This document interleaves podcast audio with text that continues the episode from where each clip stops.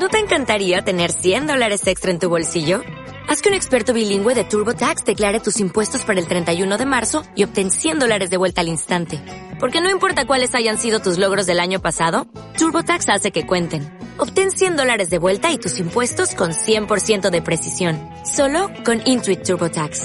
Debes declarar para el 31 de marzo. Crédito solo aplicable al costo de la presentación federal con TurboTax Full Service. Oferta sujeta a cambios o cancelación en cualquier momento. Nuestra bandera.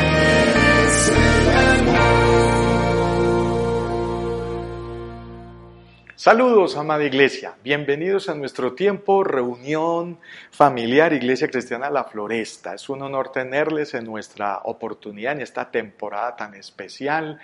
Recuerde darle a la campanita, a suscribirse, a compartir nuestros contenidos con sus contactos familiares, porque le podemos afirmar con todo nuestro corazón, son documentos, materiales y charlas teológicas y 100% bíblicas. En esta oportunidad estamos abordando el tema del carácter y la educación del Espíritu Santo en nuestras vidas. En las, en las entregas pasadas ya hablamos del melancólico, del colérico, del sanguíneo y hoy estamos terminando y vamos a hablar de los flemáticos muy importante. Pero a manera de introducción, ¿de dónde nace esta charla? ¿Por qué nace esta charla? Quiero contarles que nace porque estamos frente a la obra de la divina providencia a través de la Trinidad. El Padre ya se le iluminó, se le reveló, se le mostró a Israel milagros, prodigios, sanidades, liberaciones de Egipto, eh, eh, hombres, mujeres de Dios, eh, literatura poética, literatura profética. O sea, el Padre entregó un paquete muy completo para Israel. Pero fue necesario que el Hijo viniera y nos redimiera, salvara, justificara y sanara desde la cruz de Cristo. Pero resulta que Jesús antes de irse a sentarse a la diestra del Padre dijo esto.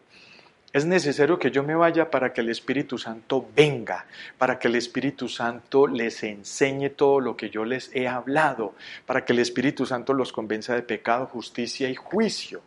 Entonces, ¿Qué es y con qué persona nos tenemos que relacionar la iglesia moderna, la iglesia prearrebatamiento, la iglesia que estamos al portas de ser llevados a las bodas del Cordero con el Espíritu Santo? Necesitamos una relación profunda con el Espíritu Santo. Pero es menester que conozcamos nuestro temperamento, nuestro carácter, debilidades y fortalezas. Por eso eh, lo hemos hecho en las otras entregas, vamos a hacer un test cortico, muy fácil. Imagínate estas cuatro palabras en tu mente, tú que no lo has hecho, cuatro palabritas en tu mente. Si las quieres escribir, maravilloso. Número uno, escribe inventar, fabricar, vender, comprar. Inventar, fabricar, vender, comprar. Si las tienes en tu mente o las escribiste, ahora escoge una de las cuatro con la que más te identificas. Vamos a resolver el test, que es un test de la escuela del psicoanálisis. Si escogiste inventar, tu tendencia a ser melancólico. Si escogiste eh, fabricar, tu tendencia es ser colérico. Si escogiste vender, tu tendencia es ser sanguíneo. Y si escogiste comprar, tu tendencia es ser flemático, del que vamos a hablar hoy. De los flemáticos. Quedan tres palabras libres. Puedes poner el número dos en una de las otras tres, lo cual te arrojaría que la primera es tu tendencia número uno y tu temperamento secundario sería el otro, pero no hay tiempo de hablar de los dos, solo del primario. ¿Cuál es el ejemplo bíblico de un buen flemático?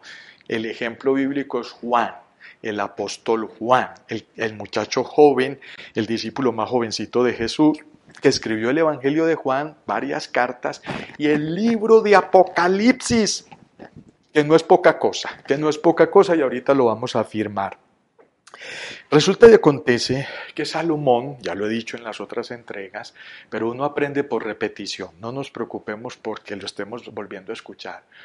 Salomón tenía en su gran sabiduría, yo soy un convencido, equipos de trabajo investigadores científicos observando la naturaleza, los animales, los astros, eh, analizando las piedras preciosas, todo, todo, la construcción, y seguramente un equipo de trabajo de psicólogos, de observadores, de sociólogos que miraban las personas que rodeaban a Salomón. Y un amigo de Salomón llamado Agur le dio un reporte, parte del equipo de psicólogos, que encontraron cuatro tipos de personas y tenía que ver con las cuatro características de los temperamentos que estamos hablando. Proverbios 30:12 dice, hay generación limpia en su propia opinión, si bien no se ha limpiado de su inmundicia. Hay generación limpia en su propia opinión, si bien no se ha limpiado de su inmundicia. Haciendo énfasis en que son personas de tendencia solapada y de hacer las cosas y esconder la mano en su dimensión más negativa. Pero una de las cosas que más impacto tienen los flemáticos es su paz, su diplomacia, el aporte que le hacen a esta sociedad proponiendo tranquilidad, sosiego y proponiendo el diálogo y la conversación. Un buen flemático eh, pasivo dice, hagámoslo de la manera fácil, cógela suave, no nos matemos tanto. Las necesidades de un buen flemático son sentirse respetados, un sentimiento de valor, comprensión, apoyo emocional, que el grupo lo acepte tal cual es. Ahí están pintados.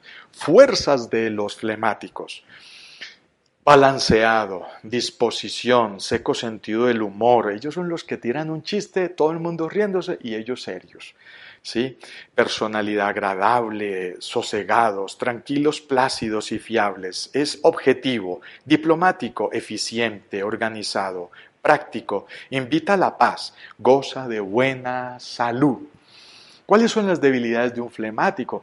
Recuerden, las fortalezas las coge el Espíritu Santo y las potencializa, las multiplica. Y las debilidades las corrige. Que eso es lo que uno llamaría en buenas palabras santidad, santificación. Pero ¿cómo nos va a santificar el Espíritu Santo si ni siquiera sabemos qué debilidades tenemos? Por eso es tan importante este tema que estamos abordando. Debilidades de un buen flemático, falta de decisión, falta de entusiasmo y energía. No hay defectos obvios, sino una personalidad de hierro escondida. Tiende a ser hipócrita, es egoísta, mezquino, autoprotector, indeciso, temeroso, ansioso, es un maestro de las excusas. Eh, llega tarde con facilidad, con frecuencia a sus compromisos. Muy, muy interesante las debilidades de un flemático, ¿sí? Pero todo eso lo quiere controlar el Espíritu Santo, todo eso lo quiere controlar, mejorar, limpiar el Espíritu Santo para bien, ¿sí? Porque como decía ahorita, si el Espíritu Santo, si nosotros no reconocemos nuestra situación y necesidad, ¿cómo le vamos a decir al Espíritu Santo que nos ayude? Es como, es como la persona que dice, yo no estoy enfermo y sintiendo un cólico. Si no lo aceptas, no buscas el médico y el médico no te va a poder ayudar con tus necesidades. Los eh, flemáticos, en este caso, yo quiero decirles a cada uno de los presentes que mm, este tema tiene mucho, cubre muchas áreas cubre muchas áreas, pero el tiempo no nos da para abordarlas todas. Pero les va a llegar este material a sus correos electrónicos o a sus WhatsApp, los que tienen eh, contacto directo con la congregación nuestra, ¿sí? Muy bien. Les contaba en las otras entregas que le preguntaba yo a Josué, a mi hijo, que le encanta profundizar este tema. Yo le pido a mi Dios que algún día él escriba un libro sobre este tema tan espectacular. Me encantaría. ¿Cómo afrontan los flemáticos los problemas, las dificultades, la enfermedad o la muerte? Y él me dice que los flemáticos psicólogos, en su lado más positivo, son pacificadores y mediadores que mitigan el estrés y la ansiedad con el buen consejo, la escucha y una actitud neutral que es permite ver todo el panorama de manera tranquila y calmada para sacar el mejor provecho. Decíamos en las entregas pasadas que eh, con los melancólicos tenemos los profesionales, intelectuales, profesores, científicos. Con los coléricos tenemos los empresarios fundadores de, eh, instituciones por toda una vida, los militares, los, los policías, etc. Con los sanguíneos tenemos a los profesores, los artistas, los cantantes, los actores, eh, tenemos ese tipo de personas, los políticos. Y con los flemáticos tenemos ese mundo de personas calmadas y tranquilas como los psicólogos, muchos médicos, ¿sí? Y así sucesivamente, que eh, saben apreciar el mundo y sacan tiempo para contemplar lo que les rodea. Negativamente, sigue diciendo mi hijo Josué, el juez flemático en su lado más negativo son expertos en el tema y buscan culpables continuamente, lo que los hace sumergirse en una actitud pesimista y conformista, la cual los lleva a decirse continuamente que no se pueden hacer nada más para cambiar o mejorar las cosas. Es peligroso porque aquí, aquí puede haber dificultades, eh, se baja la autoestima, se pierden las ganas de vivir, muchos elementos que el Espíritu Santo quiere mejorar, que el Espíritu Santo quiere cambiar, que el Espíritu Santo quiere santificar. La hipocresía y ser solapados no tienen asidero en medio de la realidad de nuestra fragilidad humana. ¿Para qué la hipocresía o ser solapados ante la muerte, ante una enfermedad? La idea es ser transparentes e íntegros delante del poder de Dios para preguntar en medio de la prueba, ¿para qué? Y no por qué. Parece que de pronto Job era muy, muy flemático y los amigos de Job al comienzo lo aconsejaban mal. Y él decía, ¿por qué yo? ¿Por qué mis hijos? ¿Por qué mi esposa? ¿Por qué lo material? Y el amigo más jovencito le dijo a Job que dejara de preguntar eso, que esa era una pregunta muy mezquina, muy altanera delante del Creador. Y le dijo, pregunta, ¿para qué? ¿Para qué? porque esa pregunta es humilde, sencilla y nos pone en una actitud de aprendizaje frente al Maestro Espíritu Santo para que nos dirija, para que nos enseñe y nos ilustre. Y cuando Job empezó a preguntar ¿para qué? Dice el texto bíblico que Dios le devolvió todo íntegramente, no sin antes confrontarle y decirle para que entiendas que tú eres creación y yo soy tu creador. Y ahí es cuando Job dice, de oídas te había oído cuando solo preguntaba por qué, pero ahora mis ojos te ven, porque ahora pregunto para qué. Muy importante ese concepto, querida eh, familia, querida iglesia, queridos amigos.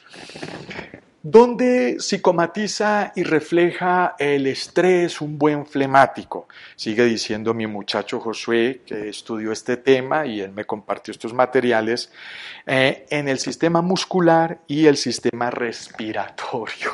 muscular y respiratorio. Ah, estos son las personas que, ay, ay, me duele por aquí, me duele por aquí, me duele por aquí, los músculos, que el masajito, que la relajación o me estoy broncoaspirando, me estoy hiperventilando, sí, el sistema respiratorio. Así somos. Así somos de vulnerables. Ya hemos explicado que en los otros temperamentos también afectamos otras áreas de nuestro cuerpo físico.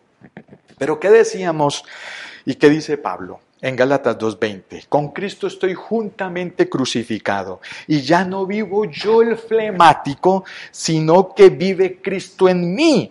Y lo que ahora vivo en la carne lo vivo en la doctrina del Hijo de Dios, el cual me amó y se entregó a sí mismo por mí igual que los otros temperamentos. Querido flemático, lleva tu carácter y clávalo en la cruz con Cristo. Lleve mi cruz que es ligera, dice Jesús a los discípulos. El que quiera seguirme, coja su cruz y siga en pos de mí. Crucifiquemos ese flematismo en la cruz para que ya viva Cristo en nosotros. Y la tesis principal de esta entrega es el quinto temperamento que nazca el quinto temperamento en nuestras vidas, que es el temperamento de Cristo en nuestro corazón, en nuestro ser, en nuestra mente. Por eso es que el principio dice, para conocer tu buena voluntad de Dios agradable y perfecta, creciendo a la estatura de la plenitud de Cristo, poniendo la mirada en el autor y consumador de la doctrina que es Cristo. Así de sencillo y de contundente, querida iglesia. Terminamos diciendo que Romanos 5, 1 al 5, mire lo que dice Pablo. Por tanto, habiendo sido justificados por la doctrina, tenemos paz para con Dios por medio de nuestro Señor Jesucristo, por medio de quien también hemos obtenido entrada por la doctrina a esta gracia en la cual estamos firmes.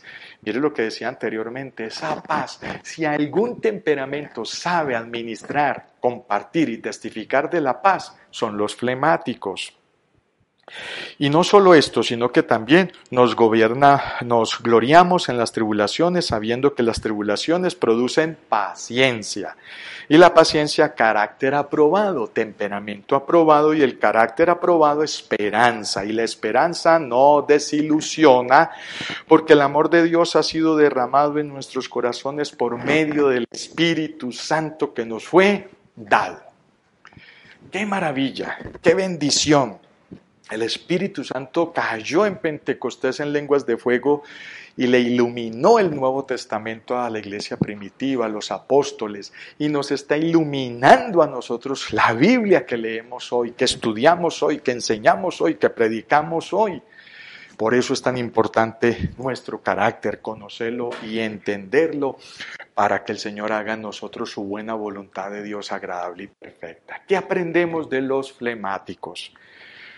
Ningún temperamento disfruta y esgrime mejor la paz que los flemáticos. Y si está en las manos de Cristo esa paz, entonces será una paz que bendice a todos. Este, este es un grupo espectacular porque es el grupo que puede frenar una guerra, que puede frenar una situación bélica complicada en un barrio, en una cuadra, en una familia son los veedores de paz, son los que proponen la tranquilidad, el diálogo, la conversación, trascendentales e importantes en una sociedad como la nuestra que es tan violenta. El Espíritu Santo logra entre la humanidad esa paz que sobrepasa todo entendimiento por medio de los flemáticos tranquilos y diplomáticos. Gracias a Dios por ellos. Los necesitamos porque Dios es bueno y grande a través de ellos también. Mire Juan, qué espectacularidad. El apóstol Juan, por su carácter flemático, fue un instrumento en las manos de Dios para inspirarlo y escribir el impresionante libro de Apocalipsis. Déjeme decir aquí algo extraordinario. Yo no veo a Lucas escribiendo Apocalipsis. Con todas esas figuras, con todos esos símbolos, con todo eso que era una, una, una iluminación, que era una visión, él metiéndole a eso lógica. No veo a Pablo escribiendo ese libro porque Pablo con su hiperactivismo, con ganas, mejor dicho, Pablo solo hubiera escrito la parte donde cae fuego sobre la tierra.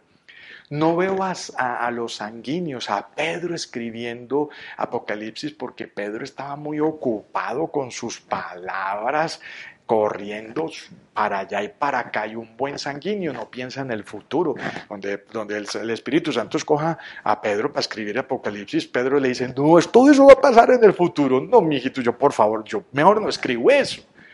Pero Juan, en la isla de Patmos, tranquilo, sosegado, en calma relativa, porque no era San Andrés Islas ni el Caribe, era una prisión. En medio del Mediterráneo, el Señor lo tomó, lo iluminó, le reveló y en ese corazón lleno de paz aparece semejante libro que es una ventana por donde nosotros los creyentes nos asomamos sin tener que ir a consultar una pitonisa ni, ni, mucho menos para que nos hablen de eh, adivinación, no. Apocalipsis es una ventana por donde si nos asomamos con maestros serios de la palabra de Dios, nos damos cuenta de lo que va a pasar en el futuro. ¿Todo eso por qué? Por un sanguíneo.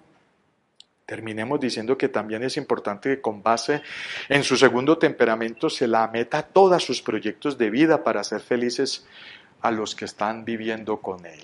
Ese es un consejo para los flemáticos.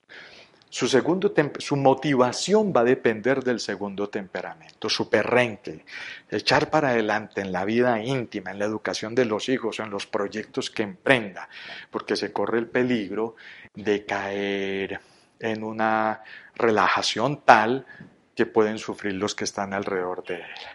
Permítame terminar, concluir este, esta temporada de los cuatro temperamentos educados por el Espíritu Santo en nuestras vidas. Temperamento y carácter según San Pablo. Eh, Leíamos Romanos 5, 1 al 5, y no solo esto, sino que también nos gloriamos en las tribulaciones, sabiendo que la tribulación produce paciencia y la paciencia carácter aprobado, y el carácter aprobado la esperanza de la segunda venida de Cristo. Concluyamos, querida congregación, amigos que nos escuchan. Cuando somos confrontados con la enfermedad y la muerte, nuestros temperamentos y carácter se desploman y nuestras fortalezas guardan silencio respetuoso y nuestras debilidades caen por el suelo en actitud de humillación esperando una salvación de esperanza y confianza en el Creador. No importa lo, lo líder que seamos. No importa si eres melancólico, colérico, sanguíneo o flemático. La humildad es muy importante delante del Creador, delante del Espíritu Santo. ¿Qué me quieres enseñar? ¿Qué me quieres hablar, Señor? Importantísimo. Si mi pueblo se humillare sobre el cual mi nombre es invocado y oraren y buscaren mi rostro, yo iré desde los cielos. Sanaré su tierra, perdonaré sus pecados y traeré bendición a sus vidas. Son dos asuntos muy diferentes afrontar los problemas con Cristo y sin Cristo. San Pablo nos exhorta que vivamos con Cristo y podremos sobrellevar con más calma y esperanza estas pruebas a las que estamos siendo confrontados, formando carácter cristiano, invitando a Cristo a ser parte de nuestros proyectos de vida siempre. Digamos cuatro cositas y terminamos. Uno, ya no vivir por la carne, sino por el Espíritu Santo. Dos, vivir en la fe doctrinal que es en Cristo Jesús, Hijo de Dios. Tres, ser conscientes y disfrutar del amor ágape de Dios siempre. Y cuatro, aceptar que Cristo se entregó voluntariamente en la cruz para darte salvación y redención. Conversa con Dios y recíbele en tu corazón como Señor y Salvador de tu proyecto de vida y carácter. Si quieres hacer esta oración conmigo, repítela y que Dios nos ayude para que nuestro carácter, no importa el que sea, debilidades o fortalezas, el Espíritu Santo la santifique. Repite conmigo esta oración. Señor de los cielos, gracias te doy por esta temporada, por lo aprendido. Gracias por mi carácter, por mi temperamento, por mi personalidad. Pido perdón al cielo de todos mis pecados acepto al Padre como mi, mi tutor, acepto al Padre como mi, mi, mi jefe, mi director de la vida mía desde ahora en adelante. Acepto su amor y protección como Padre eterno. Recibo a Cristo en mi corazón como Redentor, Señor, Salvador. Y al Espíritu Santo le invito para que sea mi maestro por excelencia, mi guía, mi enseñanza, mi consejero, mi socio en todo lo que emprenda. Entren pues a mi vida como lo saben hacer. Escriban mi nombre en el libro de la vida y gracias porque yo sé que ahora soy salvo en el nombre de Cristo Jesús. Amén. Permítanme hacer una oración general ya para terminar. Señor, gracias. Gracias por la obra del Espíritu Santo en nuestras vidas, santificándonos, enseñándonos, corrigiéndonos, ayudándonos. Gracias por el liderazgo de los melancólicos, su sabiduría. Gracias por el liderazgo de los coléricos, su trabajo.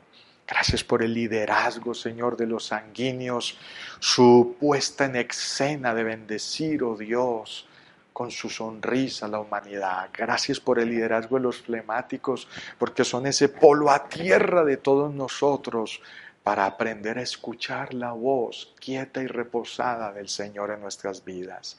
Concede las peticiones de todos. Guárdanos, dirígenos, ayúdanos a buscar tu buena voluntad de Dios agradable y perfecta día tras día. Ayúdanos, Señor, a buscar tu palabra, al Espíritu Santo a través de tu palabra bíblica para crecer un poco más a la estatura de la plenitud de Cristo, poniendo los ojos en Jesús, el autor y consumador de la doctrina que profesamos, hasta que vuelvas por nosotros. Todo esto te lo pedimos en el nombre de Jesús, dándote gracias. Amén y amén. Gracias a nuestro equipo de trabajo, a Julián, nuestro director de Iglesia Virtual, a Josué, nuestro diseñador de Iglesia en general. Gracias a todos los amigos y amigas que aportan con su apoyo generoso integral para que la Confraternidad de la Floresta sea una realidad presencial y digital y todos estos contenidos lleguen hasta donde ustedes. Dios les bendiga y hasta una próxima temporada. Se les ama mucho en Cristo Jesús. Hasta una próxima.